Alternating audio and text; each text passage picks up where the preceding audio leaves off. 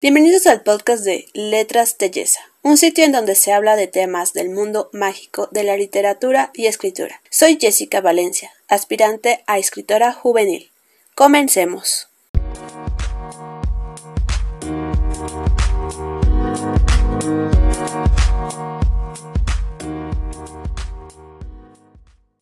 Hola, bienvenidos una vez más a este espacio. En esta ocasión voy a hablar sobre un tema bastante interesante. Bueno, es que la verdad es que todos los temas relacionados a la literatura son interesantes, pero en este particular, ya que voy a mencionarles una pequeña lista que es como ingredientes necesarios para que se lleve a cabo una buena escena. Así que estoy segura que al finalizar el episodio podrán elaborar una escena de Oscar. O sea, como ustedes quieren que sea, como lo han imaginado, lo han soñado en su mente, todo, ¿no? O también puede que ustedes quieran crear su propia lista de ingredientes, de que digan esto sí es necesario para mí que esté en, este, en las escenas o esto no. Es como un manual, se puede decir, o reglas que ustedes mismos se van a imponer. Así que comencemos. Antes que todo, ¿qué es una escena? Es una unidad de acción como subdivisión de una obra literaria y más específico sería una división pequeña. Entonces esto quiere decir que un capítulo puede traer varias escenas, muchas, puede ser de un, puede ser una simplemente o dos o tres o las que el autor o escritor quiera. Una vez sabiendo esto, ahora sí viene la lista de ingredientes.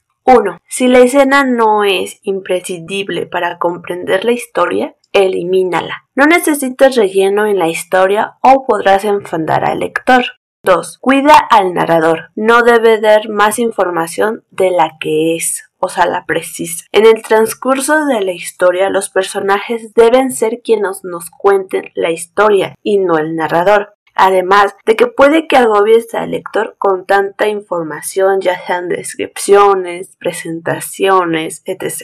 3. Sé observadora en la forma de que escribes. A esto me refiero que si al momento de escribir dicha escena sientes una sensación de que requiere más profundidad en las descripciones, hazlo. No te limites. 4. No dejes al lado las emociones. Así es, como escritor, debes hacer que las escenas tengan esas partes emocionantes y contagien y todo para jugar con los sentidos del lector. 5. Aléjate del lenguaje rimbombante. Si lo utilizas, alejarás al lector. Sin embargo, no olvides que puede llegar a haber alguna palabra que es necesaria ponerla en la historia, ya que aporta pues un cierto estilo a la historia, un estilo propio de nosotros como escritores. 6. Reproduce la escena en tu mente como si se tratara de una serie o de una película e incluso practica los diálogos, expresiones faciales, etc. Puede ser en los momentos en los que estés solo, puedes escribirlos primero en una libreta,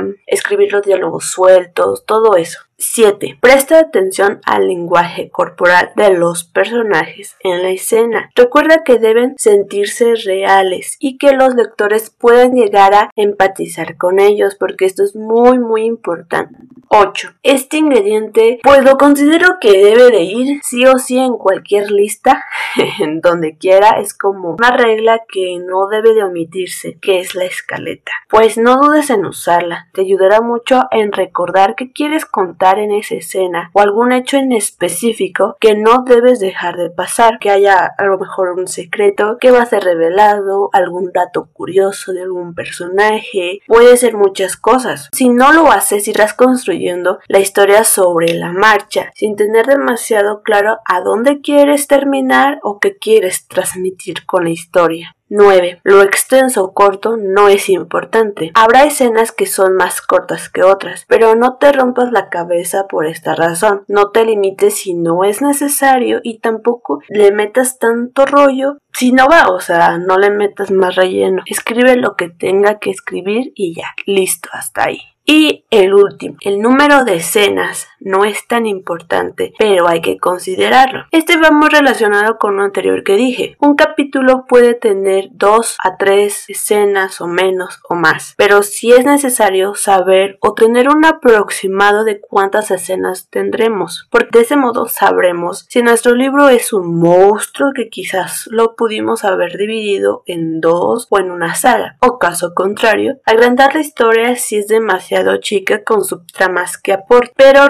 recuerda, no es importante esto, puedes omitirlo o tenerlo en cuenta dependiendo de cómo quieres manejar esta situación, porque al fin de cuentas lo que la escena tiene que contender sí o que sí es atrapar al lector. Así que pues no importa porque hay muchos libros o historias que están muy grandes, gigantescos y hay otros pequeñines. Así y en ambos sentidos son exitosos. Esto es todo por mi parte del día de hoy. Espero les haya gustado el episodio y hasta la próxima.